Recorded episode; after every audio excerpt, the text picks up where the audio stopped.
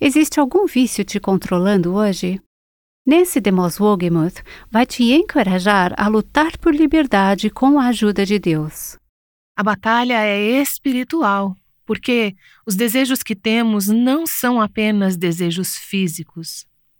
Seja álcool ou medicamentos controlados, televisão, jogos de computador ou jogos de azar, ou compras, seja o que for que te prende, esse não é apenas um desejo físico. Não são apenas amarras emocionais.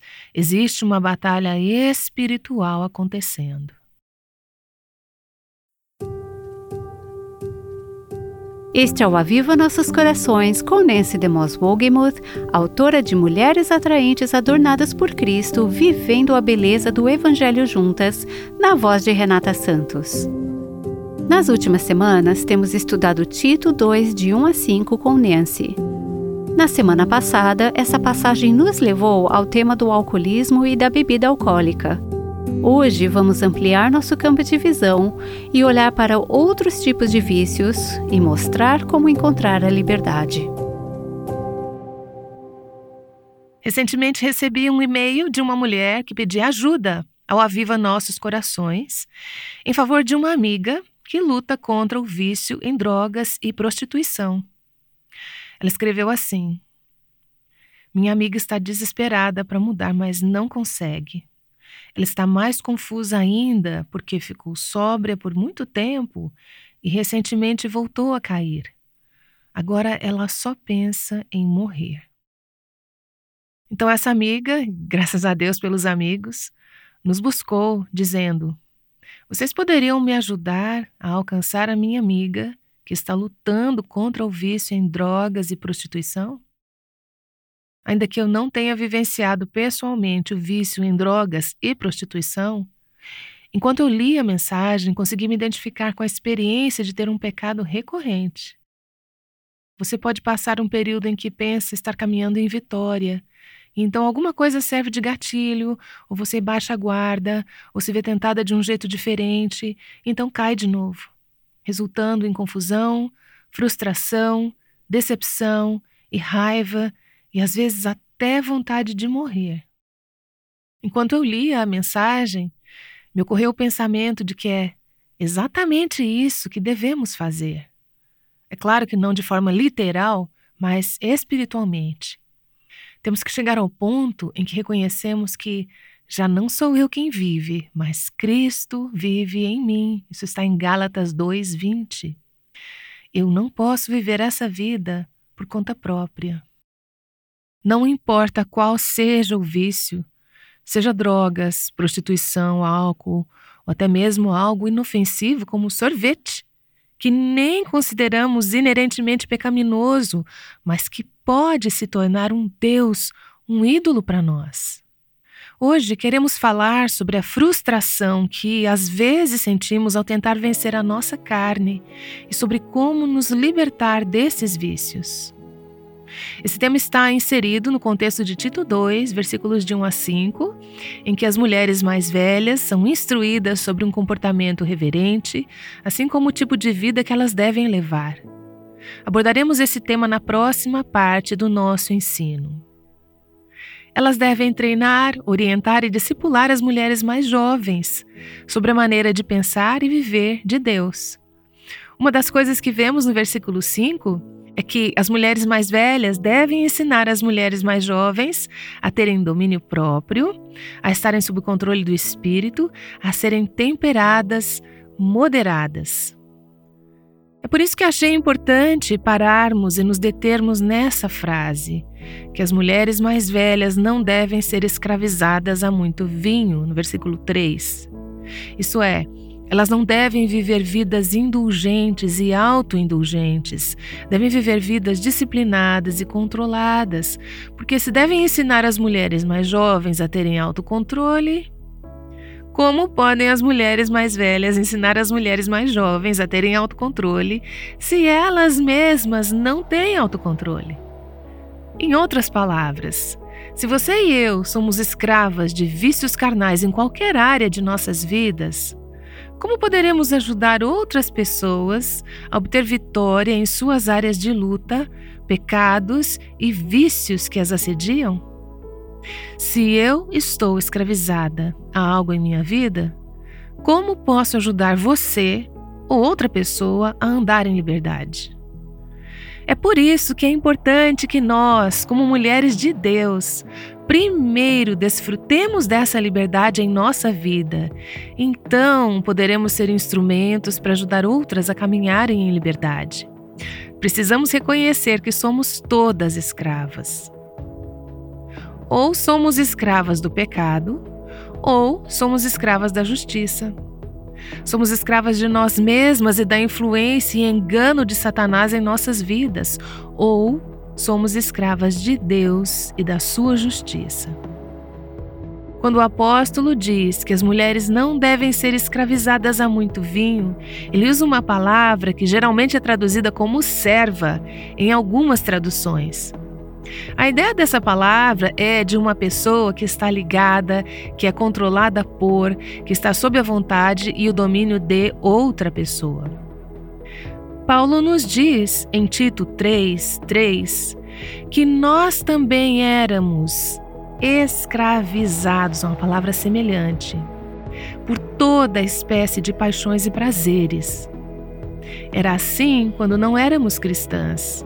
Agora que somos cristãs, diz ele, não devemos ser escravizadas a muito vinho ou a qualquer outra coisa que nos afaste da intimidade com Cristo e de nosso relacionamento com Ele.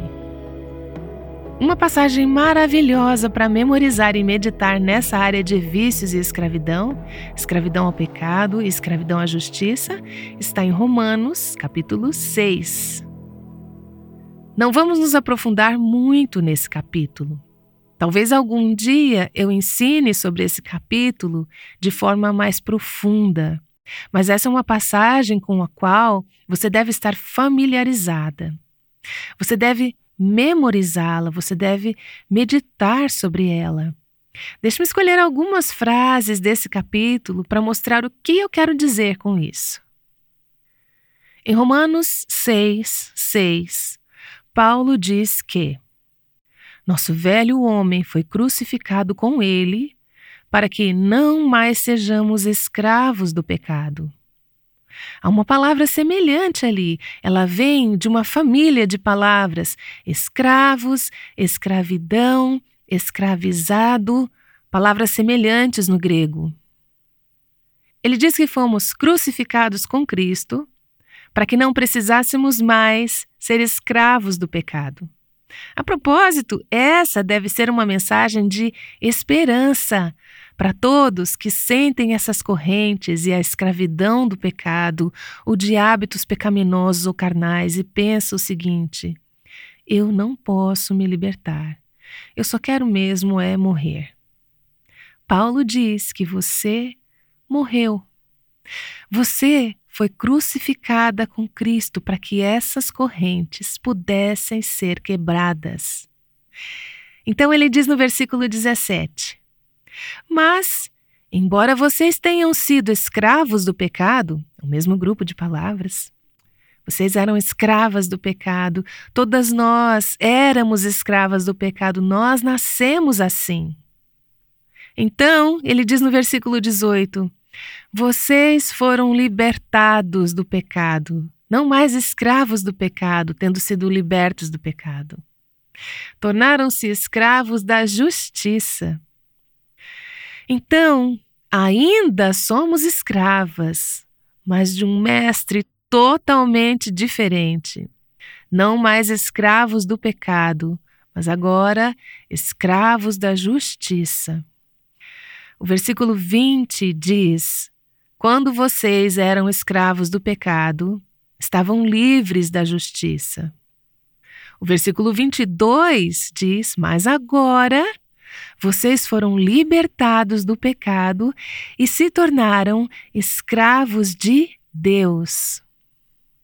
Veja, se você quer se libertar das paixões e prazeres pecaminosos, dos vícios, Creio que a chave é reconhecer que estamos livres deles em Cristo, para que possamos ser escravos de Cristo. teremos um mestre. Não podemos ter dois mestres. Você não pode ser um escravo de sua carne e de suas paixões e prazeres e ser um escravo de Cristo. Mas você pode se livrar dos vícios pecaminosos e se tornar uma escrava da justiça. Veja, em última análise, o vício é uma questão de adoração. Somos escravas daquilo que adoramos. E novamente, seja álcool, ou drogas, ou sorvete, ou qualquer outra coisa, ou, como alguém me disse em um dos intervalos aqui hoje, tenho sido uma escrava dos homens, viciada em homens. Não em um sentido sexual ou moral. Essa é uma mulher que viveu uma vida muito pura, está comprometida com isso e ela é solteira. Porém, ela disse: Eu me vejo obcecada pelo casamento.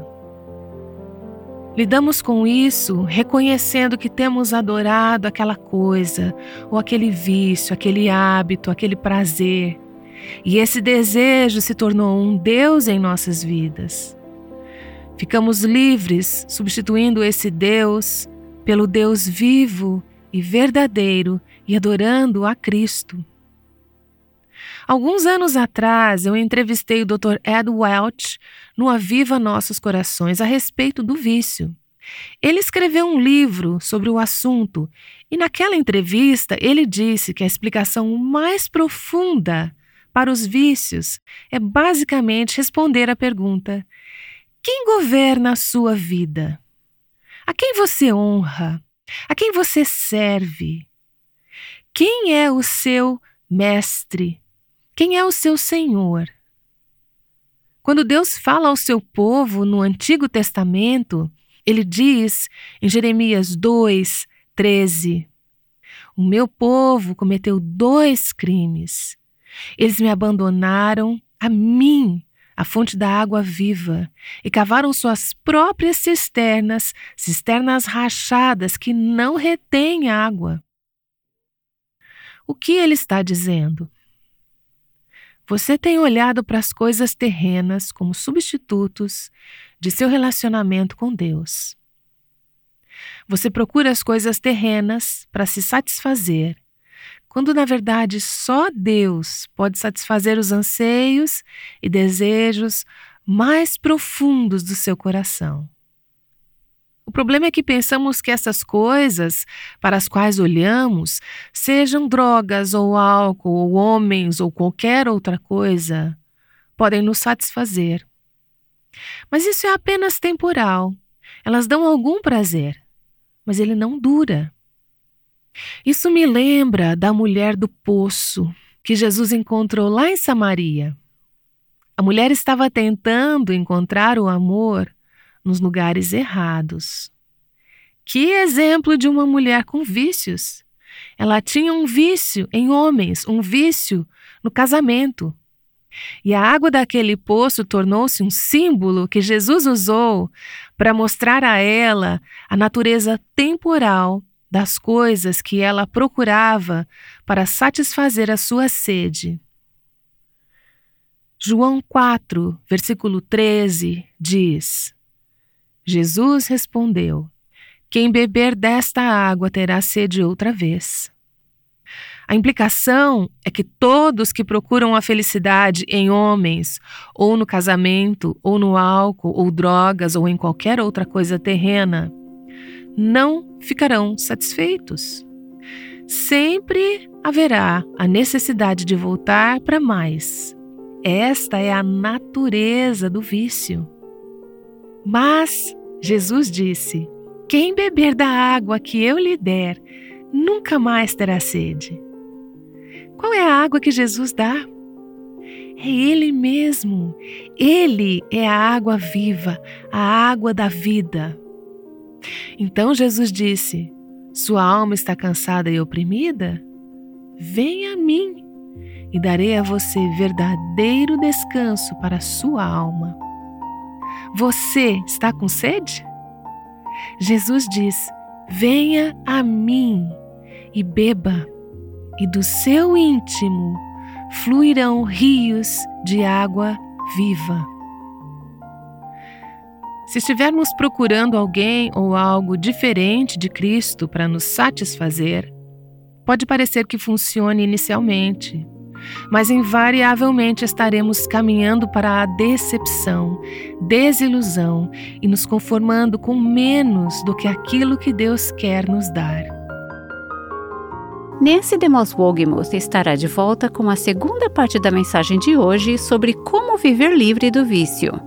Mas primeiro, Nancy, deixe-me perguntar: você já se sentiu tentada por vícios? Sabe, Raquel, algumas das coisas das quais citamos como vícios, seja drogas ou álcool, não tem sido uma área particular de tentação para mim. Porém, há outras lutas em minha vida, coisas as quais tenho tendência a buscar, de colocar a minha confiança ou almejar, querer mais do que ao Senhor. Compartilho sempre neste programa como a comida é um exemplo de algo que exerce tentação sobre mim. Não há nada de pecaminoso em comer. Não há nada de errado com a comida ou com algumas dessas outras coisas às quais recorremos. Porém, ansiar por isso, procurar por isso, usar isso para satisfazer necessidades em minha vida que só Jesus pode atender, é aí que isso se torna um vício, ou como prefiro chamar, idolatria. Isso é algo que estou procurando para atender às necessidades da minha vida? Qualquer coisa diferente de Jesus pode se tornar algo que pode me escravizar. É disso que queremos nos libertar, de qualquer coisa para a qual nos voltamos, buscamos, ou de qualquer coisa na qual encontramos mais conforto do que no Senhor Jesus. Acho que todo mundo sabe como é ser tentado a ser escravizado a algo. Correto. É por isso que essa passagem em Tito 2 é útil para todas nós. Podemos olhar para ela e dizer: não ser escravizada a muito vinho? Ah, isso não é um problema para mim.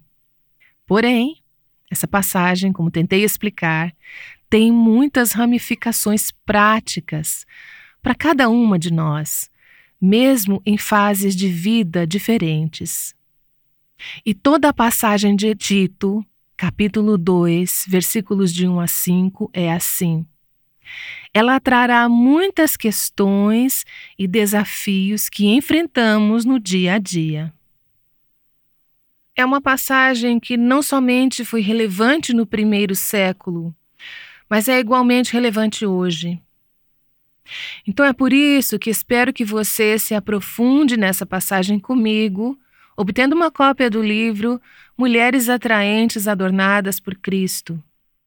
Esse livro tem mais de 300 páginas, com foco em apenas três versículos do capítulo 2 de Tito, incluindo um capítulo sobre não se deixar escravizar a muito vinho e o que isso significa em cada uma de nossas vidas, de maneira muito práticas e pessoais.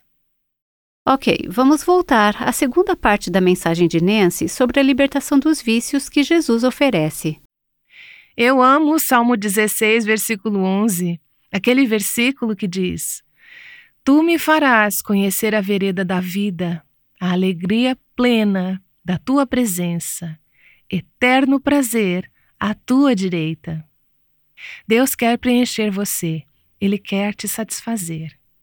O Salmo 107, versículo 9 diz: Porque Ele sacia o sedento e satisfaz plenamente o faminto.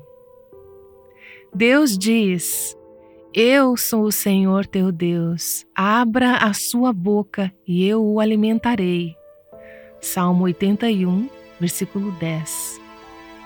Eu te sustentaria com o melhor trigo e com o mel da rocha te satisfaria. Salmo 81, versículo 16. Ele quer nos satisfazer, ele quer nos preencher, mas não podemos procurar substitutos. Se o fizermos, descobriremos que essas cisternas estão rachadas, elas vazam. Você tem que continuar voltando para recarregá-las. Somente Cristo satisfaz de maneira verdadeira e duradoura. Quero que sejamos lembradas disso. Existem tantas promessas que nos revelam que vícios e amarras em nossas vidas, essas áreas de escravidão, podem ser superadas. Isso é algo em que você precisa acreditar. Porque se você acredita que sempre será uma escrava, então você sempre será uma escrava.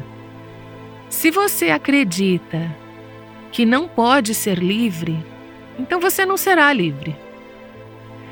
Esse é um engano que o diabo usa para manter muitas de nós em cativeiro, acreditando que eu não posso me libertar disso. Tenho que ser uma eterna prisioneira. Você não precisa ser uma prisioneira. A palavra de Deus diz em 1 Coríntios, capítulo 10, versículo 13: Não sobreveio a vocês tentação que não fosse comum aos homens. E Deus é fiel, Ele não permitirá que vocês sejam tentados além do que podem suportar. Mas quando forem tentados, Ele mesmo lhes providenciará um escape para que o possam suportar. Contudo, uma coisa é saber que podemos nos libertar, uma coisa é saber que não temos que ser escravas do pecado, que fomos salvas para sermos escravas da justiça. Porém, acho que algumas de nós não nos atentamos ao fato de que existe uma batalha envolvida nisso. Não existem atalhos. A maioria de nós gostaria simplesmente de ter essa libertação instantânea. As pessoas amam os ministérios de libertação, não é? Você simplesmente vai à frente, ou alguém ora por você, ou acontece algum abracadabra, ou algo assim, e de repente você não deseja mais aquela coisa que estava te mantendo cativa. Veja bem, Deus às vezes livra as pessoas milagrosamente dessa maneira, mas com mais frequência há um longo e difícil caminho de mortificação, de morte dos velhos desejos, dos nossos desejos carnais e colocar nossas afeições em Cristo Jesus, renovando as nossas mentes esse é o processo de santificação. Não há atalhos para isso. A batalha é espiritual, porque os desejos que temos não são apenas desejos físicos, seja álcool ou medicamentos controlados, televisão, jogos de computador ou jogos de azar ou compras. Seja o que for que te prende, esse não é apenas um desejo físico. Não são apenas amarras emocionais. Existe uma batalha espiritual acontecendo.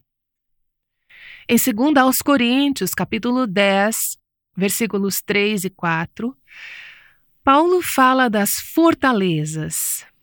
Ele diz: Pois embora vivamos como homens, não lutamos segundo os padrões humanos. As armas com as quais lutamos não são humanas. Ao contrário, são poderosas em Deus para destruir fortalezas.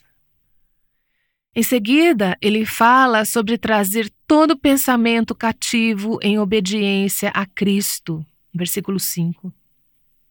Ele está falando sobre batalha espiritual aqui controlando nossas mentes, nossos afetos e nossos desejos para que se tornem subservientes a Cristo. Agora há pouco fiz referência à passagem de Romanos, capítulo 7, na qual o apóstolo Paulo descreve essa batalha que se trava na vida dos crentes, uma batalha entre a carne e o espírito. Se você é uma filha de Deus, você deseja obedecer a Deus. Paulo diz: No íntimo do meu ser tenho prazer na lei de Deus. Mas vejo outra lei atuando nos membros do meu corpo, guerreando contra a lei da minha mente, tornando-me prisioneiro da lei do pecado que atua em meus membros. Miserável homem que sou, quem me libertará do corpo sujeito a esta morte? Graças a Deus por Jesus Cristo, nosso Senhor, de modo que, com a mente, eu próprio sou escravo da lei de Deus, mas com a carne, da lei do pecado. Isso está em Romanos capítulo 7, versículos 22 a 25. E aí? O que faremos? Bem, vamos para Romanos capítulo 8, versículo seguinte, Romanos 8, 1. Diz assim: Portanto, agora já não há condenação para os que estão em Cristo Jesus, porque por meio de Cristo Jesus, a lei do Espírito de vida me libertou da lei do pecado e da morte. Veja bem, é o Evangelho que nos salva, que nos livra dos domínios e do poder e do controle do pecado em nossas vidas mas é também o Evangelho que nos mantém salvas, que continua nos salvando, que continua nos libertando nessa batalha diária entre a carne e o espírito.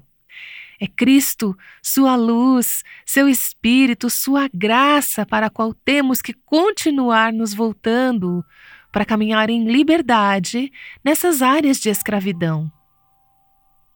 Há uma descrição linda em Lucas, capítulo 4, começando no versículo 16. Por favor, abra sua Bíblia nessa passagem, se você puder. Ele, Jesus, ele foi a Nazaré, onde havia sido criado, e no dia de sábado entrou na sinagoga, como era seu costume, e levantou-se para ler. Foi-lhe entregue o livro do profeta Isaías. Abriu-o e encontrou um lugar onde está escrito. Isso vem de Isaías 61. O Espírito do Senhor está sobre mim, porque ele me ungiu para pregar boas novas aos pobres. Ele me enviou para proclamar liberdade aos presos e recuperação da vista aos cegos, para libertar os oprimidos e proclamar o ano da graça do Senhor. Então ele fechou o livro devolveu-o ao assistente e assentou-se. Na sinagoga, todos tinham os olhos fitos nele. Esse é um momento muito poderoso e muito dramático. Então ele lhes disse: Hoje se cumpriu a escritura que vocês acabaram de ouvir. Isso está em Lucas, capítulo 4, versículos 16 a 21. O que, é que ele estava dizendo? É claro que eles sabiam que essa era uma profecia messiânica. Ele estava dizendo: Eu sou o Messias, eu sou o enviado. Mas o que mais ele está dizendo?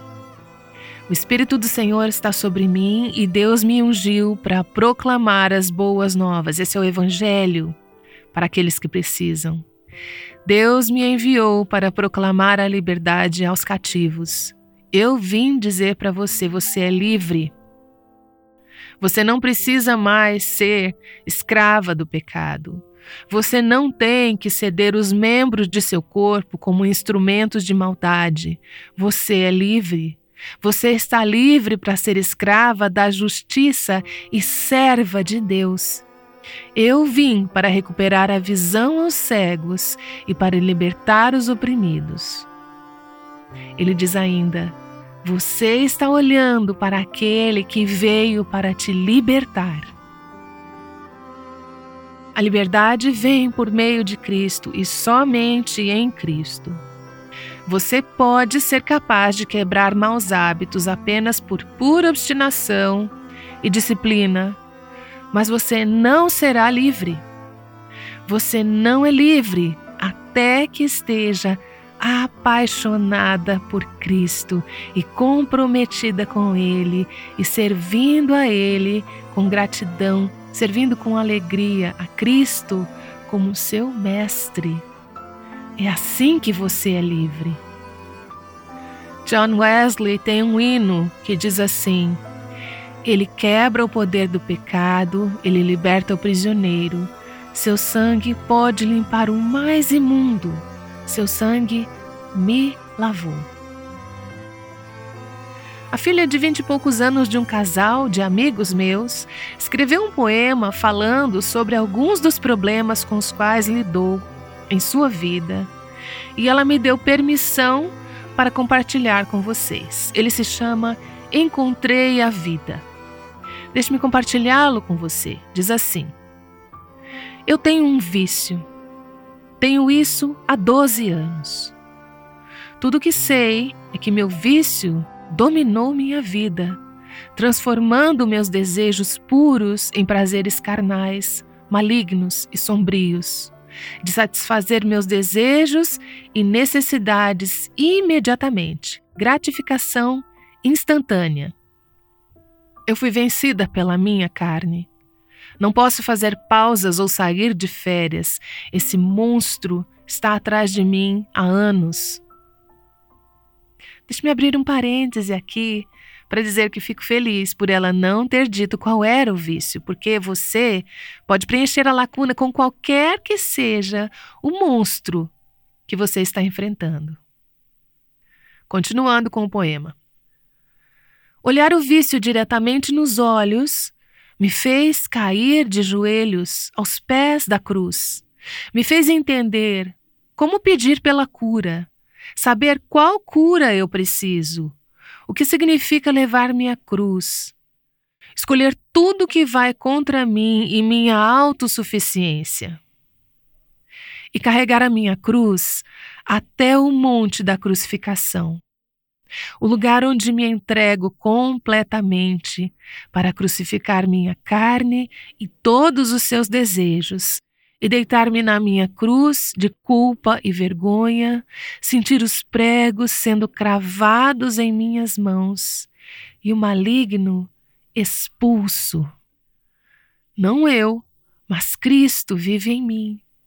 Agora tenho a escolha de viver cada dia em Jesus, para dizer sim a Ele e não aos meus vícios, para buscar seu rosto, sua mensagem a cruz.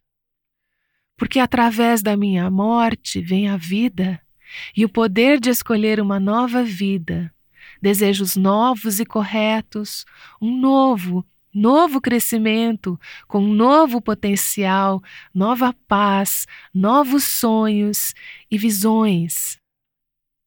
Minha visão de vida não está mais distorcida e pervertida. Ela foi colocada de cabeça para cima. O que eu achava que era de cabeça para cima, a experiência no topo da montanha, realmente não é. É o vale. É nesse lugar de poder e glória que, na minha luta contra o pecado e seu poder quebrado sobre mim, que percebo hoje que tenho o poder sobre meus desejos malignos, sobre minhas dependências, sobre as coisas que me dominam e me derrubam. Eu não desejo mais o poder pelo simples poder, um relacionamento apenas para não ficar sozinha, nem academia apenas para ficar magra, ou dinheiro apenas para ser rica, ou álcool para perder o contato com a realidade, ou música para abafar o silêncio, ou comida apenas pelo conforto. O que eu realmente desejo é o que Deus quer para mim: vida e vida em abundância. Pois aquele que deseja salvar a sua vida irá perdê-la, mas aquele que perde a sua vida por minha causa irá salvá-la. Que lindo, né? Então ela cita esse versículo de Tiago 1. Se algum de vocês tem falta de sabedoria sobre como receber essa vida, peça a Deus, que a todos dá livremente, de boa vontade, e lhe será concedida. Tiago capítulo 1, versículo 5. Enquanto nos curvamos diante do Senhor, eu me pergunto, já que estivemos nessa série sobre escravidão e vícios, se Deus tem falado ao seu próprio coração, e se você reconheceria diante dele: existe uma área de escravidão na minha vida, existe um vício. Talvez não seja algo que você tenha colocado em prática, talvez seja algo em sua mente, algo com que você se preocupa obsessivamente, algo que tem ocupado mais dos seus pensamentos, coração e afeições do que o próprio Deus. Você poderia agora identificar qual é essa área de escravidão? E poderia confessar a Deus que permitiu que essa coisa governasse a sua vida e que fez escolhas que a tornaram escravas dessa coisa? Então você poderia pedir a Deus para te libertar pelo poder de Cristo e de sua cruz? Diga: Senhor, seja o que for preciso, seja qual for o processo, custe o que custar, eu quero ser livre. Tu me criaste para ser livre do pecado, um escravo da justiça, e eu quero ser livre dessas correntes. Concordo contigo que, por meio da cruz de Cristo, há esperança. Eu não preciso ser escrava dessa coisa posso caminhar em liberdade. Diga ao Senhor que você deseja abraçar, desfrutar e experimentar a liberdade para a qual Ele veio para libertá-la. Em seguida, peça a Deus para dar a você novos desejos e ajudá-la a rejeitar os desejos que talvez a tenham levado a esse comportamento viciante e que Ele a faça encontrar satisfação não nas coisas, não nas substâncias, não nas pessoas, mas em Cristo e somente em Cristo. É tão fácil vagar pela vida. No próximo episódio, Nancy mostrará como viver intencionalmente ao invés de ficar à deriva. Te esperamos de volta aqui no Aviva Nossos Corações. Nancy tem nos mostrado como sermos livres dos vícios, estando satisfeitas no Senhor. E ela está de volta para terminar em oração. Então, Senhor, dizemos: Aleluia! Encontramos aquele que nossa alma tanto ansiava. Olhamos para Ti e dizemos: Obrigada, Senhor Jesus. Enche nossos cálices, enche nossos corações Enche-nos por completo. Faz-nos completos e completamente tuas. Em nome de Jesus oramos. Amém.